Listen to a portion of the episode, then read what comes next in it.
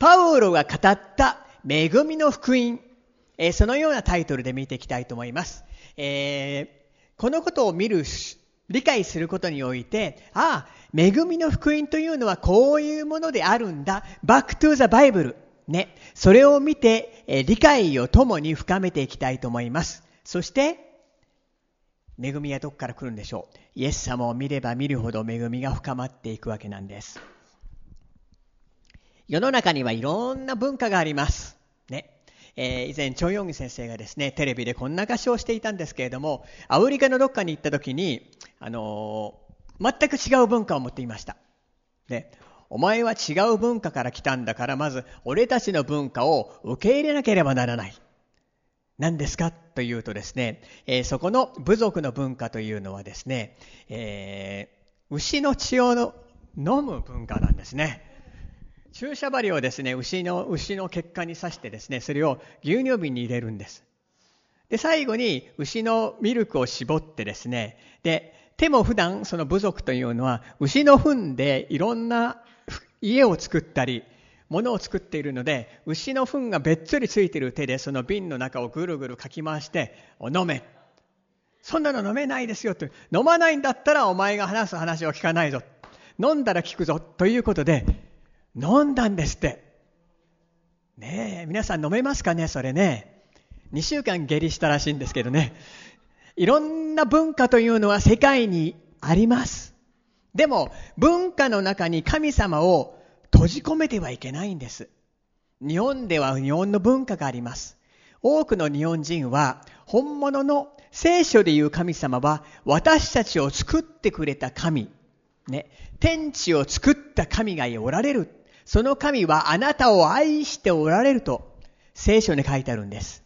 けれどもそれがわからないので、ね、自分たちで神を作ってしまうんです。野球がうまいと野球の神様になっちゃうんです。ね。サッカーがうまいとサッカーの神様になっちゃうんです。ね。犬やタヌキも偶像になってしまうんです。ね。ところが、ね、本物の神様はあの確かに生きておられまして、聖書は私たちを作り、愛しておられる神様。どんなに愛し私たちに恵みを命を与えたいのか書いてあるわけなんです。で、今日は、えパウロのがですね、語りました、この恵みの福音について見ていく。であるならば、恵みの福音が何であるのか、理解が深まっていくんです。ね。使徒の働き20章の24節まずお読みいたします。けれども私が自分の走るべき道のりを走り尽くし、主イエスから受けた神の恵みの福音を証しする任務を果たし終えることができるなら、私の命は少しも惜しいとは思いませんと、パウロは言ってるんです。ものすごい情熱を持っているなっていうのがわかりますね。もうこの恵みの福音を証しする任務を果たし終えることができたら私の命はもういりません。それだけ彼にとってこの恵みの福音はインパクトがあったんです。頭だけではなくて心、霊の深いところまでインパクトがあってその理解が降りてきているんです。で、こんなに素晴らしいイエス様から受けた恵みの福音を証しする任務を終えたならば、ね、私はもう、もう命欲しいと思わない。むしろ彼は言いました。天にいて、イエス様と一緒にいた方が幸せなんだって。ね、けれども、この地にいるのはその任務があるから生きているんだ。で、このパウロが語った、言っている恵みの福音とは一体何であるのか。それはですね、イエス様は十字架で何をしたのか。私たちのために何をしてくれたのか、どんなに私たちを愛してくれているのか、イエス様なんですね。ね。聖書は、あれをしなさい、これをしなさい、こう生きなさいと言ってるのではなくて、イエス様はこんなに素晴らしい技をしてくださって、イエス様はなおもあなたを愛しています。これが分かった時に、心に降りてきた時に、その人の行い、考え思いは全て劇的に変わるんですねで今日はパウロが語った恵みの福音を理解するためにちょっと今日ノートが2枚あるんですけれども、え、何を長い話をするのかと思うかもしれないんですけど長いわけじゃないんですけれどもまずはじめに古い契約 vs 新しい契約。古い契約と新しい契約はこんなに違うんだということを簡単にまとめてみました。それをまず見ていきたいと思います。用意はいいでしょうか？それではいきますよ。古い契約はね、神様が人から義を要求します。お前はこうでありなさい。これだけ正しくなければならない。これをしなさい、しなさい、しなさい。してはならない、してはならない。完全にそれをしなさい。義を要求します。これが古い契約。で、それはできない高い基準なんです。けれども新しい契約はイエス様が十字架の上で私たちの罪を全部許し、血を注ぎ、神の木とみなされる身分を神の義を与えてくれた。古い契約は義を要求する。新しい契約は義を与えるんです。ね、それは契約というけれども、まあ神様との交わり方、近づき方と言ってもね、言うこともできるかもしれないんですけれども、違うでしょ全然。ね。そしてですね古い契約というのの下にあるとですね神様は3代4代にまで罪の罰を下すっていうんです。恐ろしいですね。出エジプト記20章の5節。それらを拝んではならない。それらに仕えてはならない。あなたの神、主である私は妬む神、私を憎む者には父の咎を子に報い、三代四代にまで及ぼし、怖いことが書いてあるんですね。日本人のもうほとんど100%近いでしょうね。99.999%の人がもうおじいさんおばあさん、ひいおじいちゃん、ひいおばあさんね、偶像礼拝してますよね。そうじゃないですかね。ね何かを神として拝んだりねしてますよね。するとその咎を子供や孫やひ孫まで及ぼす。それだけ偶像礼拝っていうのは神にとって最悪の罪なんですね。古い契約。けれども新しい契約ではどうかというとねえー、エレミアの31の29から31に書いてあります。その日には彼らはもう父が水ぶどうを食べたので子供の歯が浮くとは言わない。これなぜ、何を言ってるかというと、イスラエルの民はみんなに古い契約をしていたんです。だから自分に何か良くないこと、災いが起こった時に、父が何かやったからこういう悪いことが起きているに違いないとかね。ひいおばあちゃんが何かやったのでこういう悪いことが起きているに違いないっていうことはもうもうみんな知っていたのでこういうことわざがあったんです。父が水ぶどうを食べたので関係ないですよね。父が水ぶどうを食べたので子供の歯が浮く。けれどもその日にはもうそれは言わない。人はそれぞれ自分の咎のために死ぬ。誰でも水ぶどうを食べる者の歯が浮くんだ。見よその日が来る主の見告げ。その日私はイスラエルの家とユダの家とに新しい契約を結ぶ。新しい契約の中ではそれはもうありません。じいさんが何かしてもそれは孫には影響ありません。ということなんです。違うでしょう。日本人みんなこのだから新しい契約の下になければいけないんです。下というよりも意識。信仰意識ね。私はイエス・キリストを信じる新しい契約の下にある。だから、ひいおじいさん、ひいおばあさんがした罪は私にはもう及ばないって。私は確信を持ってそれ言えます。ね。なぜなら私は彼らの不義に憐れみをかけもはや彼らの罪を思い出さないからである。ヘブル8の12。I remember no more 思い出さないことを選んだんだ。これが新しい契約。全く違うの分かります？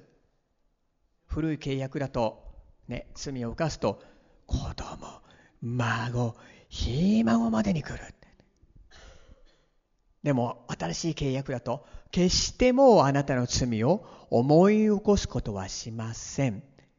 お父さん、おじいさん、ひいおばあさんの罪は、の咎はあなたには来ません。これが新しい契約です。ね。ミックスしちゃいけないんですよ。ねだから、古い契約マインド、モードだと、ひいおじいちゃんがあんなことをやった。ね。それを探さなきゃいけない。ね。そうじゃないんです。もうイエス様の新しい契約の中にあった時にはそれはもう来ないんだって書いてあるんです。古い契約は立法を完全に完璧に守ることによって祝福される。新しい契約は、ね、イエス様がもう完全だったお完全なるお方。その義をいただいているので、ね、イエス様のもとにあるならば祝福されます。古い契約は、ね、神の戒めを守らないと呪われます。新しい契約は、イエス様は代わりに十字架で呪われたので、私たちはそれを受けません。むしろ大胆に喜んでいられます。古い契約では、あれをしなさい、これをしなさい、これをしちゃダメ。外側で良い行いをできます。けれども内側は変わっていない。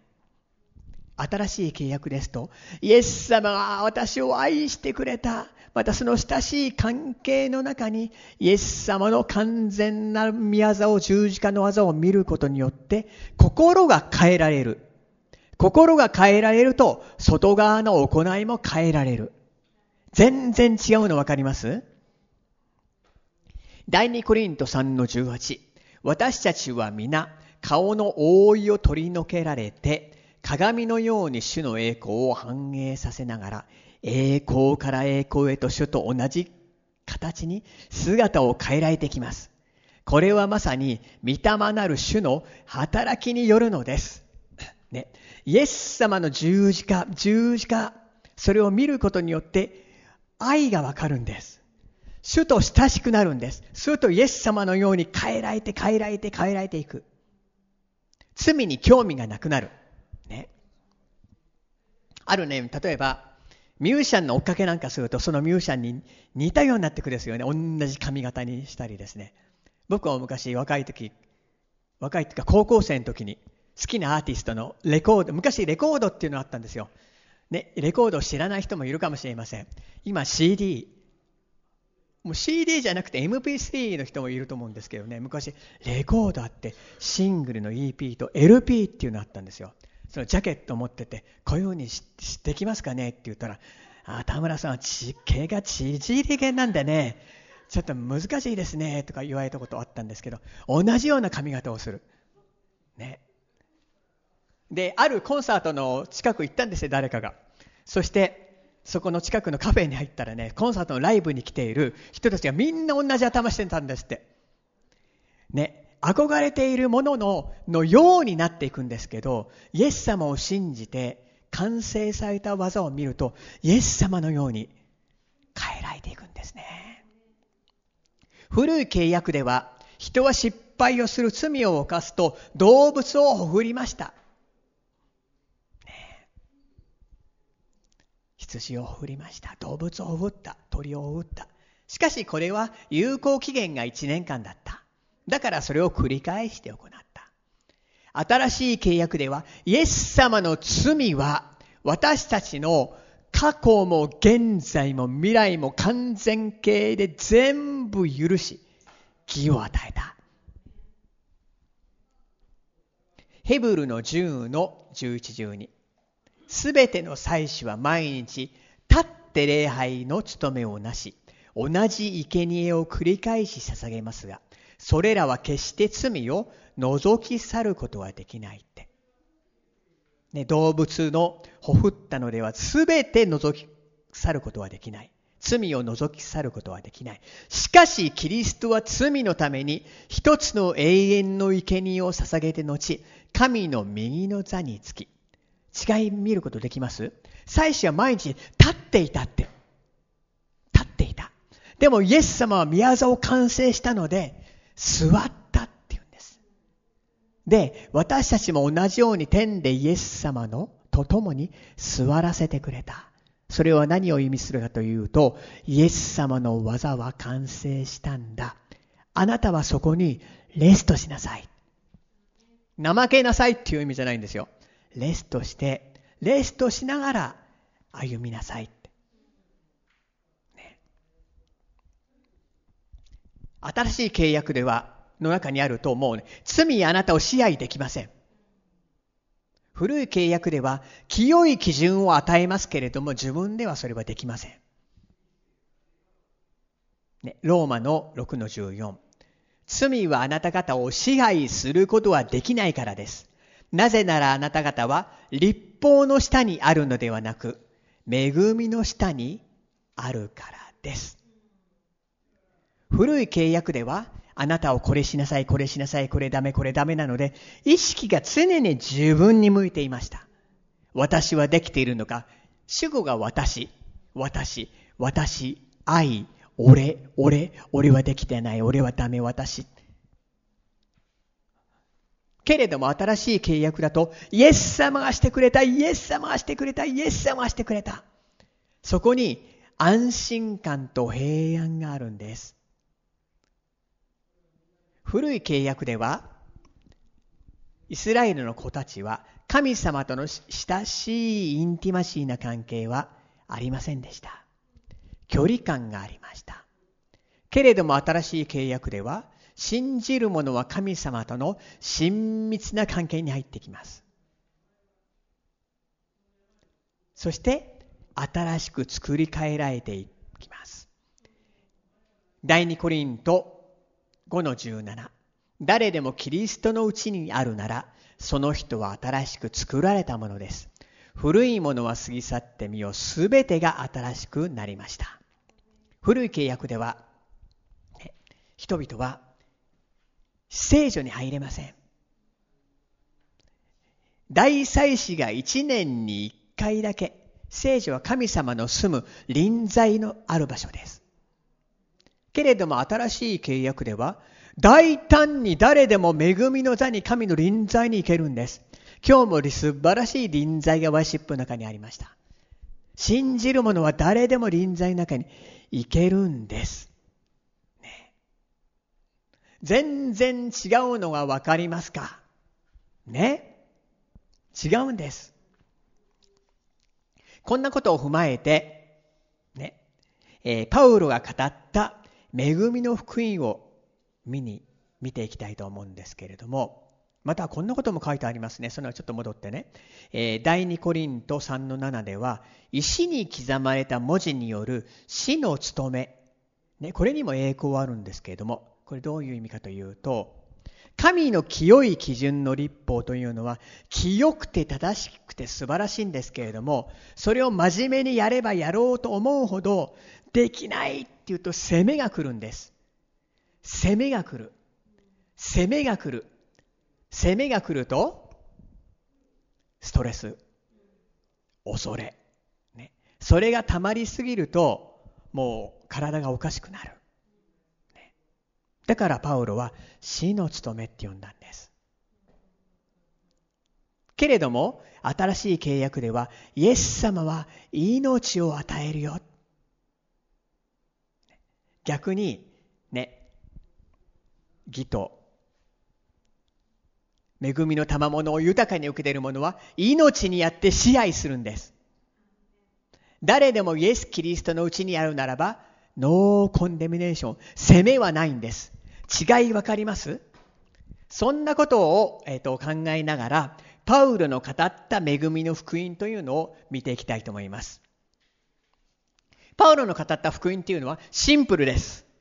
イエス様はあなたを許しました。義を与えました。ええ、でも、中先生、それって、処方、処方の教えじゃないんですか？そんなの知ってますよ。ね。そう思うかもしれないんですけれども、果たして処方でしょうか？処方の教えでしょうか？ね。もし処方であるならばなんで人はね、責めの中にあったり、恐れの中にあったりするか？それは処方とかそういう意味ではなくて、本当に大事なことなんです。第一のことであって、それは頭だけで理解するのではなくて、深いところ、心の深い、霊の深いところまでそれが理解すべきことであり、また瞬間瞬間私は許されているんだ、義とされているんだと、人はその中に安心感を覚えているものなんです。ところがそれがないと、罪意識、ね、罪意識、失敗意識が、責め意識があるわけなんです。で、新しい契約ということを完全に理解して、ね、私は義とされてるっていうところにいないと、ね、ある時はハレルヤ。だけどある時には罪意識。ね、ミックスしちゃうわけなんですね。攻め意識、攻めの中にあったり、ミックスの中にあるんです。だから、この許し、義とされたっていうことは、すっごく大事であって、初歩的な教えで教えではないんです。すべての土台になるものであるんですけれども、毎日思い起こしているべきもの。けれども思い起こしていないと人は誰でも肉というのを持っているので気を許すと責めが入る。自分に目がいっちゃうんです。自分に目が行くと人との比較が始まります。ね。そうすると人は人との比較が始まると優劣感か劣等感に陥ってしまいます。ね。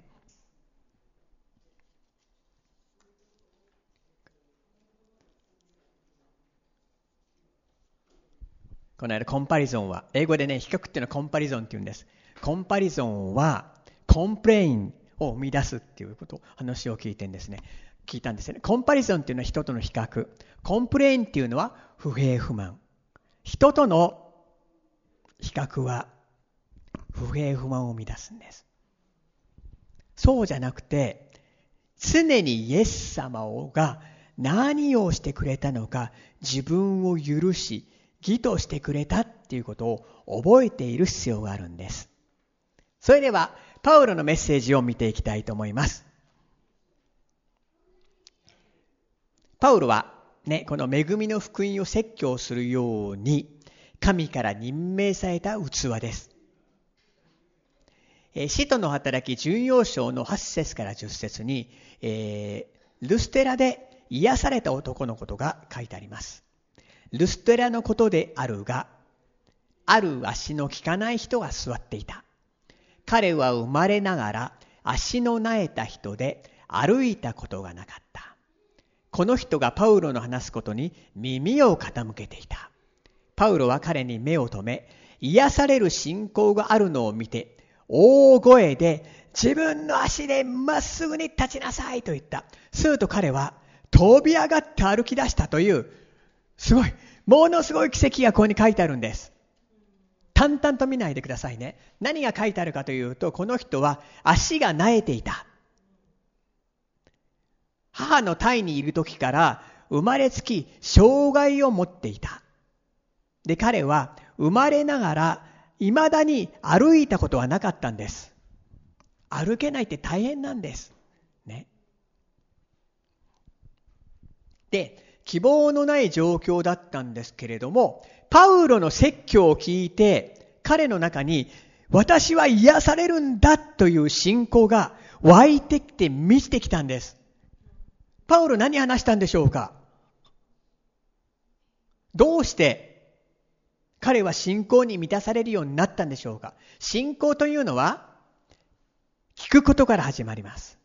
聞くことはキリストについての御言葉によるのです。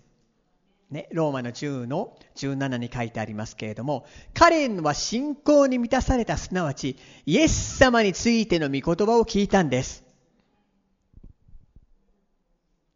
キリストの言葉を聞くというのは、ね、あの、旧約聖書からでも聞けるんです。なぜかというと、旧約聖書の中にイエス様の型がいっぱい書いてあるんです。大祭司の衣とか、ね、いっぱい書いてあるんです。ジョセフもイエス様の方であります。ね。で、それを、イエス様の完成された見業というフィルターを通して、またこの目新しい契約というフィルターを通して見ていくんです。すると、創世記から黙示録まで、この観点から見て、イエス様を見ることができるんです。ね。で、話を戻します。パウロは何をメッセージしたんでしょうか？何をメッセージしたんでしょうか？で、13章にですね、パウロがその時に語っていたメッセージの内容が書いてあるんです。ね、いろんなとこで話しているんですけれども、何を強調しているのか、パウロのメッセージは何であったのか、使徒の働きの13章の38、39。ですから、兄弟たち、あなた方に罪の許しが述べられているのは、この方によるということをよーく知っておいてください。モーセの立法によっては、解放されることのできなかったすべての点について、信じる者は皆、この方によって解放されるのです。ね、これ直訳に言えると、義と認められるのです。パウロは、のメッセージはこういうもんだったんです。立法では解放されない、許されないけれども、この方を信じる者は皆、許されて、義と認められるんです。ね、パウロのメッセージは、このようなものだったんです。ね。で、このような、ね、新しい恵みの契約、ね、あの、恵みの福音をシンプルですね。これを語ってありま、語っていました。で、これを、この足の不自由だった男は聞きました。ああ、自分はイエス様を信じるならば、許されて義とされるんだ。すごい。これはね、精霊の働きなんです。精霊の働きによってメッセージを聞いて、ああ、自分は許されるんだ。義とされるということは、神様と親しくされるんだ。アダムとエバが罪を犯す以前の時のように親しくなれるんだ。隔たりがなくなるんだ。イエス様は天の御国をすべて持ってこの地に来たんです。ね。それは平安なんです。許しなんです。安心なんです。喜びなんです。癒しなんです。油そぎなんです。それをもってイエス様を来て私たちと交わってくれる。ああ、私は許され、義とされた。出会うならばイエス様と交わってこれを受けることができるんだ。精霊によってのその信仰が湧いてきたんです。パウルはこのグッドニュースをメッセージしました。信仰が湧き上がってきて、ああ、自分は許されて、癒されるんだ。で、今まで新しい契約を知らなかった時に、自分の両親がこうだったから、自分のおじいさんがこうだったから、自分がこういう良くないことがあったから、罰せられた。そういう思いもあったと思います。けれども、この新しい契約、恵みの福音を聞くことによって、彼の信仰が変わった。思いが変わった。ガラッと変わった。信じます。それをパウロはパッと見抜いたんですね。それで、足でまっすぐに立ちなさい。で、それを聞いて、パンね、電流が走ったんでしょうかね。彼は立ち上がったんです。飛び上がったんです。初めて彼は歩くようになったんです。心でこのパウロが語った恵みの福音を理解したためにこの信仰がやってきたんです。そこで不思議な神様の見業が起き始めたんです。ね。いろんな必要が私たち一人一人にあります。ないですかよ、ないですかね？ありますよね？このイエス様の福音を、恵みの福音を聞くときに、信仰がやってくるんです。ああ、イエス様これを解決してくれる。癒してくれる。ね。満たしてくれる。それが起きたわけなんです。だから今いる状況ではないんです。このお方を見ていくんです。ね。こういう証はもういくらでもあるんです。ね。えマーセルというね、牧師、オランダにいて、もうダイナミックな、えー、恵みの説教者。で、彼が、えっ、ー、と、車に乗っていたんです。で、後ろに、ね、ジェットスキーをして、えー、背中脊髄でしょうか、痛めた人がいたんですね。で、よく背中に、まあ、背中ですね。背中に鋭い痛みをね、覚えていた人が乗っていたんですけれども、車に乗ってる時に、その恵みの福音を聞いていたんです。メッセージを聞いていたんです。ね、で、イエスはすでに十字架であなたの罪を癒されました。鞭打たれ癒されたんです。それを聞いてるうちに、ね、ああ、自分は癒されるんだ。同意して、アーメンと言った時に、神の力が体の中にバーンと通り抜けるのを感じて、完全に癒されて、その時以来痛みを感じなくなったというのですね。信仰は聞く聞く聞く。イエス様を聞く。そこから来るんです。ね。で、パウロはこのね、福音の真理を語った。すると、使徒の14の3に書いてあるんですけれども、それでも二人は長らく滞在し、死によって、主によって大胆に語った主は彼らの手に、印と不思議な技を行わせ、未恵みの言葉を証明されたって。ね、祈祷されたよ。許されたよ。ここにグレイスがあるよ。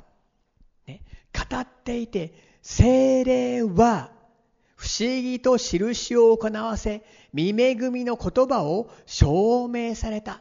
印と不思議サインズワンダーズが起きるわけなんです。パウロが語った福音というのは、ね、何をしたら得る。これをしたら得るというのではなくて、信じる者はそれを得る。だからパウロはこれを大胆に語っていって、語っていって、語っていったんです。ね。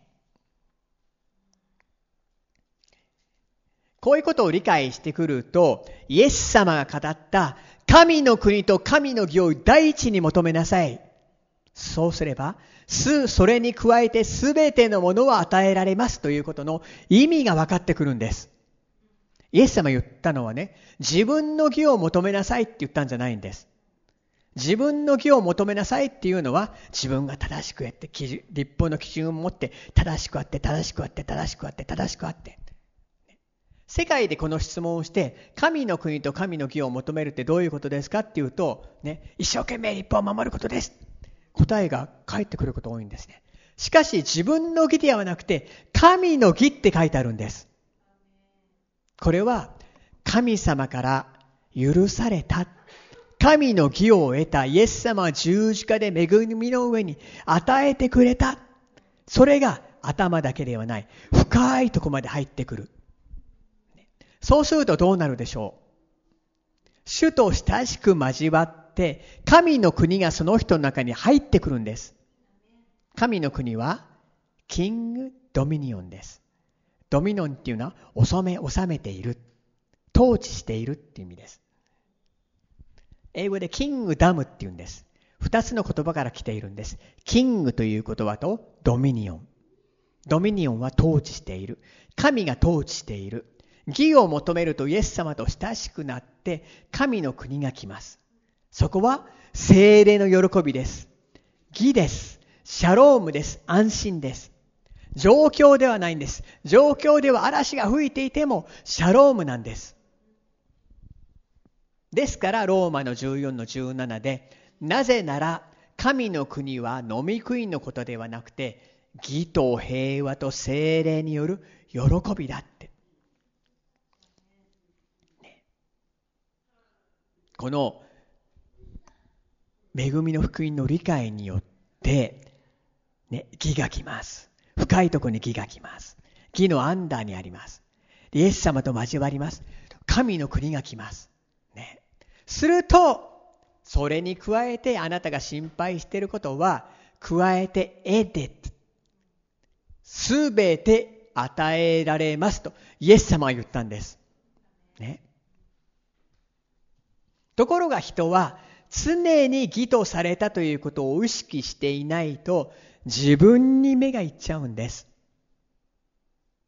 だから、イエス様に目を向けさせる、十字架に目を向けさせる義の福音、恵みの福音を聞いていく、聞いていく、聞いていく、聞いていくんです。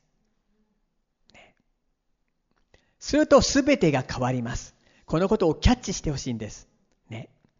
イエス様は天の全ての祝福をあなたに与えるために来ました。もうそれはすでに与えられているんです。命も豊かな命も喜びも平安も父との和解も義も。私が来たのは羊が命を得、それを豊かに持つためです。ね、イエス様はそれを与えたいんです。ヨハネの福音書1の17。立法はモーセによってポーンと与えられました。しかし、恵みと誠、これトゥルースね、真理。恵みと真理はイエス・キリストによって来たんです。実現したんです。英語の聖書には来たって書いてあるんです。これは人格を持ってイエス様は来たんです。人格を持って十字架についたんです。蘇って人格を持ってあなたと交わってくれるんです。だからここに恵みが来るんです。実現するんです。ね。真理はあなたを自由にするんです。ね。神様の義です。ね。パウルが語った福音、シンプルですけど、ものすごい深い意味で味わいがあるんです。ね。で、このルストラの男はこれを聞いていて理解したんでしょうね。精霊様が理解を与えたんですね。だから、私は癒される。私は癒されるんだ。一度も歩いたことがなかったのに、生まれた時から不自由だったのに、癒されるんだ。信仰が来て、立って歩きなさい。パーンと立って踊り出しました。これが福音、恵みの福音におけるところの印と不思議なんです。ね。神の国と神の義を第一に求めるならば、それも与えられて、それに加えて、すべて与えられるんです。ね。だから私たちがするのは、イエス様を見ていく。十字架で何をしたのか、聖書からイエス様を見ていく。恵みの福音を聞いていくことなんです。ね。すると、イエス様と親しくなり、義が深いとこまで降りてきて、恵みが理解していく。すると、すべてが変わっていくんです。素晴らしいね。パウルはこのことを分かっていたんです。分かっていたんです。だからこのことに彼は命を懸けたんです。恵みの福音を語る任務を終えるならば私は命はもういりません。それだけ素晴らしい。それだけ彼にとってインパクトがあった。それだけイエス様のなされた技は素晴らしいし、イエス様は素晴らしいんです。ね。そんなわけで私たちはこのイエス様を見て、ね、この義とされたというアンダーの中にいて、イエス様を見続けていきたいと願います。そこにあるのは平安です。喜びです。神の義であります。そんな豊かな命を受けていきましょう。お祈りいたします。イエス様の完成された宮沢を見ます。感謝いたします。もはや自分の行いではない。神様の完成された十字架の技において私たちは神の義を受けました。信じるならばその人は神の義を受けます。そのことを感謝します。どうぞこの神の義が頭だけではなくて心の深いところにまで霊にまで降りてきますように。聖霊様どうぞ理解を助けてください。それがあるならば神様の義が来ます。神の国と神の義があるならばすべてのものが与えられることを感謝いたします。どうぞ。パウロが語ったこの恵みの福音をもっと理解させてください。そしてイエス様を常に見させてください。感謝します。それに伴うたくさんの平安を神様との親しい関係を楽しむことができますように一人一人に愛と恵みを味わわせてくださいイエス・キリストの皆によってお祈りいたしますアーメン自分の言葉で応答のお祈りをしていきたいと思います。